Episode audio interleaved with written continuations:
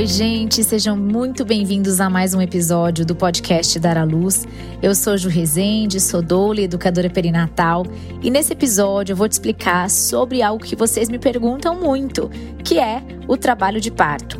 O que faz o trabalho de parto iniciar? Quais são as fases e as características de cada uma dessas fases e quando o trabalho de parto acaba? Isso e muito mais você vai aprender no episódio de hoje. Então fica aqui comigo.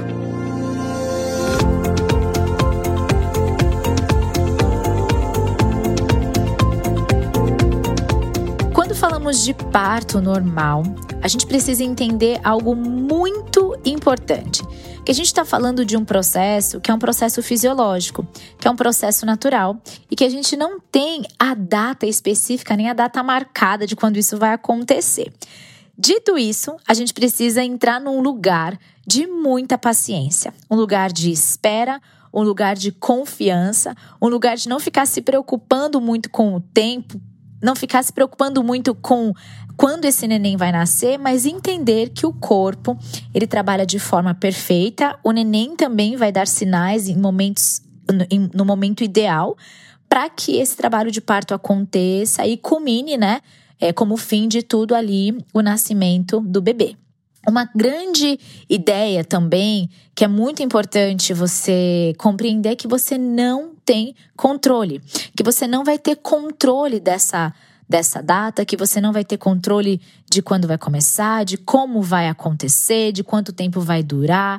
E essa falta de controle, que para algumas pessoas pode ser algo bem desafiador e até mesmo angustiante, pode ser, por outro lado, algo que nos faça entrar em um lugar emocional mesmo de confiança e de saber que não preciso ter controle porque na hora certa tudo vai se encaixar e esse neném vai dar sinais e meu corpo vai começar.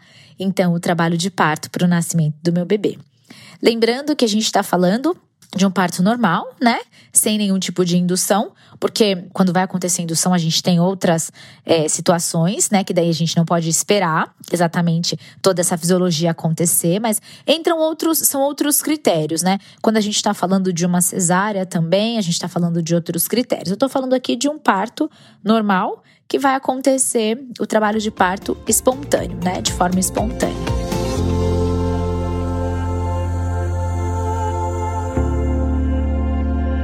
Direto ao assunto que é o trabalho de parto, a gente vai entender que bem no finalzinho da gestação, né, um tempo antes da mulher entrar em trabalho de parto, a progesterona, que é o hormônio que esteve ali, né, em alta durante toda a gestação, ela vai diminuindo e essa progesterona vai dando espaço para outros hormônios aparecerem, que são os hormônios do trabalho de parto. É interessante pensar, muito interessante pensar e saber, né, que quem na realidade dá o start, o início no trabalho de parto, é um sinal que o bebê é, emite, né, através da maturidade das células pulmonares dele. Olha que coisa interessante.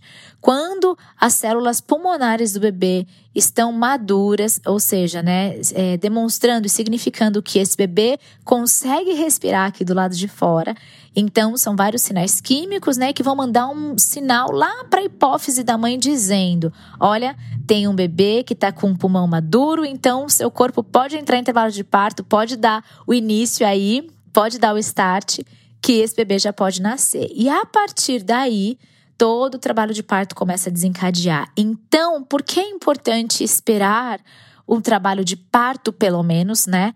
É, mesmo que essa mulher, de repente, é, precise ir para uma cesárea, eventualmente. Porque a gente sabe que o bebê, ele dá sinais de que ele está maduro, né? Então a gente tem menos bebês internados, menos bebês em UTI neonatal, menos bebês com dificuldade na transição respiratória, pelo simples fato de aguardarmos o trabalho de parto. Porque quem dá esse sinal para o corpo da mãe iniciar o trabalho de parto é a maturidade pulmonar daquele bebê. Antes do trabalho de parto em si, existe uma fase que se chamam pródromos pródromos. O que é isso? Os pródromos são as primeiras contrações uterinas Isso é fora de trabalho de parto, é pré-trabalho de parto, porém são contrações uterinas bem irregulares, tá? Irregulares, tá bom, pessoal? Contrações uterinas irregulares, é, contrações que vão acontecer uma aqui agora, uma depois de alguns minutos, depois pode ser só no fim do dia, depois amanhã, enfim. Os pródromos é, são uma fase, né? É, é, essa, essa fase de pródromos é uma fase onde a mulher já tem um certo desconforto, mas ela consegue continuar ali é, com as atividades do dia a dia em geral. E nessa fase começa a acontecer um aumento de prostaglandinas.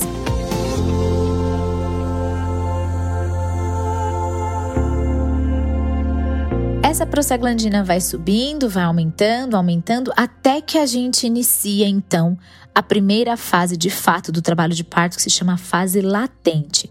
Que, que acontece na fase latente? Essa prostaglandina estabilizada já está causando contrações regulares com ritmo. Então, essa palavra ritmo, né, é algo muito importante durante o trabalho de parto, porque quando as contrações ficam ritmadas, elas entram, né, numa constância e num ritmo, isso é importante e indica já trabalho de parto, né? Não existem números mágicos dentro da, do parto, mas na fase latente se considera uma contração mais próxima assim uma da outra, às vezes até de 5 em 5 minutos. Pode começar com um intervalo maior e pode chegar até mais ou menos uns 5 em 5 minutos, tá bom? E ela vai ter, essa contração tem, tem menos de um minuto em geral. E é nessa fase, ainda é uma fase onde a mulher, ela consegue é, se movimentar, ela consegue ir para o chuveiro, né, procurando métodos de alívio, consegue às vezes até mesmo descansar, dormir, mesmo em fase latente até que as contrações vão ficando tão próximas umas das outras, né, e vão aumentando de intensidade, que ela já começa a procurar métodos de alívio e outras posições para poder conseguir ali continuar o trabalho de parto. Mas a prostaglandina é uma substância muito importante que acontece nessa fase, que aparece né, nessa fase, que ela vai ajudar a amolecer o colo do útero e esse colo amolecendo, né, através das contrações, também vai afinando e dilatando e pode chegar aí a uma média tá, de dilatação de até aproximadamente 6 centímetros. Nessa fase, a mulher ela começa a buscar alívio para o desconforto que ela está sentindo. Então, massagens, água quente, temperatura de outras formas, como por exemplo bolsa de água quente, bolsa de sementes. É, algumas movimentações, né, algumas posições podem trazer bastante alívio para a mulher. O uso de bolas, né, bola de pilates, o uso de algum outro instrumento, rebozo, enfim, pode trazer bastante alívio. Só que o que acontece é que, conforme a dilatação vai acontecendo, a cabeça do neném, né, bebê que tá cefálico no caso, a cabeça do neném vai descendo, né, cada vez mais e vai pressionando, né, ali o colo do útero. E essa, essa, essa movimentação envia uma mensagem para o cérebro da mãe dizendo assim: vamos intensificar esse trabalho de parto. E aí o corpo da mulher começa a liberar a ocitocina, que é um hormônio muito importante para o trabalho de parto, e a ocitocina vai sobrepor a prostaglandina que a gente tinha até então na fase latente. E aí a gente transiciona para uma fase chamada fase ativa de trabalho de parto, que é uma fase onde as contrações elas vão ficar mais próximas umas das outras, né? E vão ter uma duração maior. Então a gente tem contrações aí de até 3 em 3 minutos, são bem pertinhas umas das outras. E com duração de um minuto ou mais. A ocitocina, além de potencializar as contrações, né, são contrações mais intensas, é, consequentemente, essa mulher vai então procurar mais alívio, certo? Né? Desse desconforto, dessa, dessa dor. Mas a ocitocina, então, ela potencializa as contrações e vai ajudando ali, então, empurrando o bebê mesmo, né, para o nascimento. E a gente tem nessa fase ativa a, a dilatação do colo do útero acontecendo até a dilatação total.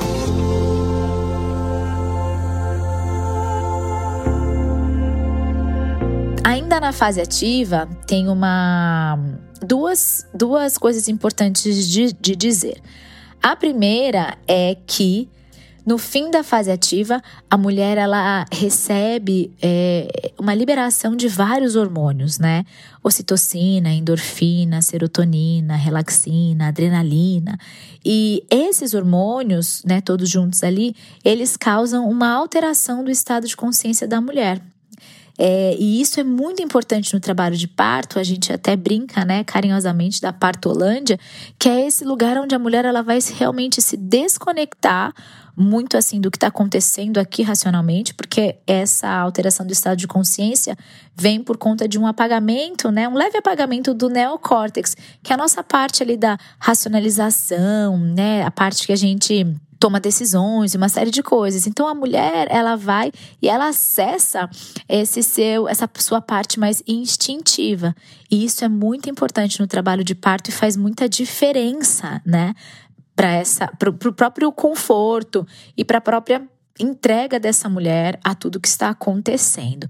Eu disse que são duas coisas, essa é uma, e a segunda coisa é que no fim da fase ativa, indo para a próxima fase, né? Mas já vou falar sobre a próxima fase, mas no finzinho da fase ativa existe uma fase que a gente chama de transição.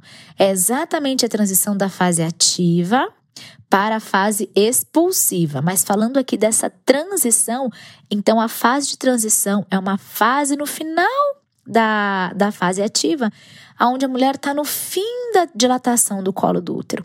E é considerado um momento bem difícil do trabalho de parto, porque as contrações elas ficam muito intensas, essa mulher pode ter ali picos de dor.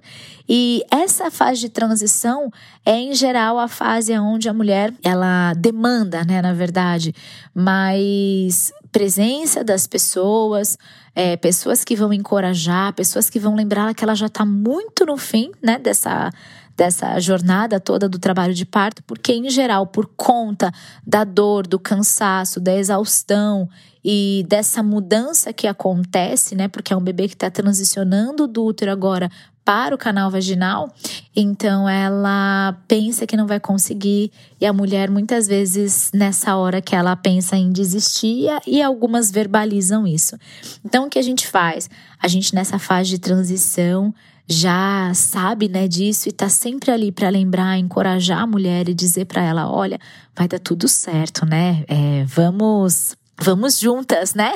Nesse nesse processo, essa jornada, porque você conseguiu até aqui e você vai conseguir.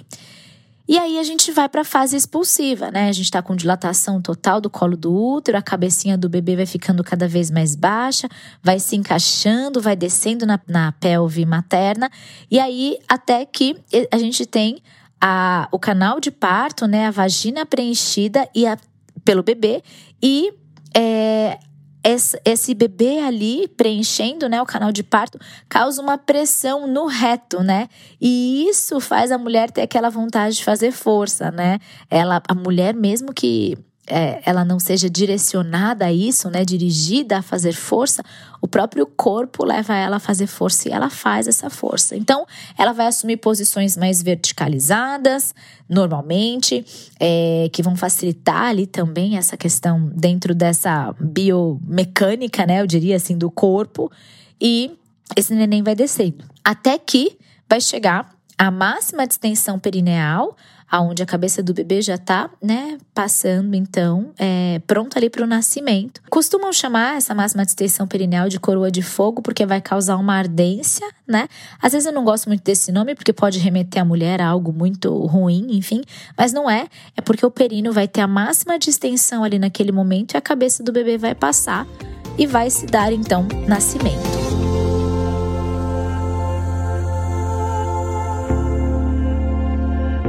Depois que o bebê nasce, o que, que acontece? Acabou o trabalho de parto? Pois é, muita gente não sabe e pasmem, né? Não, não acabou. Depois do nascimento do bebê, a gente tem esse bebê ligado ao cordão umbilical ainda na placenta que tá lá grudada no útero. O que acontece é que, por conta de mudanças hormonais ali no corpo da mulher, as, as contrações continuam acontecendo, mas num, numa intensidade menor, e também as contrações acontecem num espaço maior, né? Então, essas contrações vão causando ali microdescolamentos da placenta, né? Ali no útero, e essa placenta, ela se solta do útero e ela vai fazer o mesmo caminho que o bebê fez, vai preencher ali o canal de parto, né? vagina da mãe e essa placenta nasce. Depois que essa placenta nasce, aí sim, de fato, a gente tem o final do trabalho de parto. O bebê nasceu, placenta nasceu, agora sim, toda essa jornada finalizou. É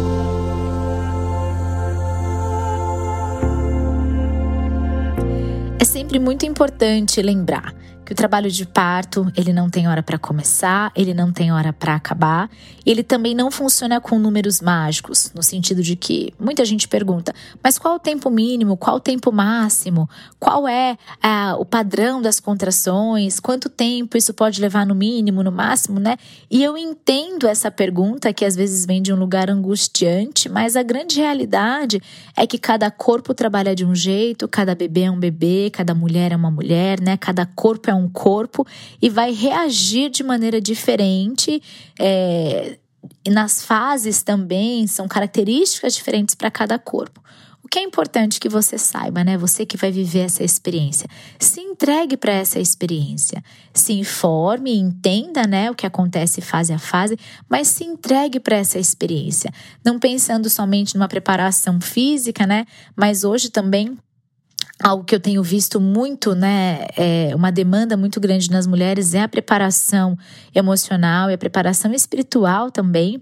E essas mulheres têm, têm experimentado, elas têm vivido experiências bem positivas de parto quando se trata das nossas dos nossos encontros de preparação. Claro que tudo depende da mulher.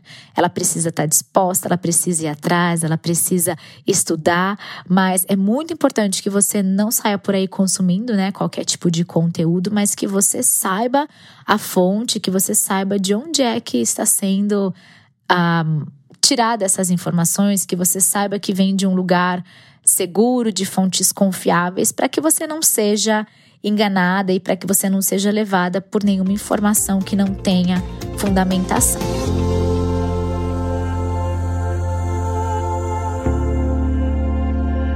E esse foi nosso episódio de hoje sobre o trabalho de parto. Eu quero te convidar a compartilhar esse episódio. Clicando na setinha, você pode enviar por WhatsApp para suas amigas, nos seus grupos, além também de poder postar nos stories do Instagram e me marcar, juliana.resende Se você tem alguma dúvida sobre esse episódio, você pode me mandar pelo Instagram ou você também pode, se estiver ouvindo pelo Spotify, deixar sua dúvida na caixinha de comentários. Para não perder nenhum conteúdo, você começa a seguir aqui o nosso podcast, né? Ativando as notificações para você sempre ficar sabendo quando um episódio novo for ao ar. Um super beijo e até a próxima semana.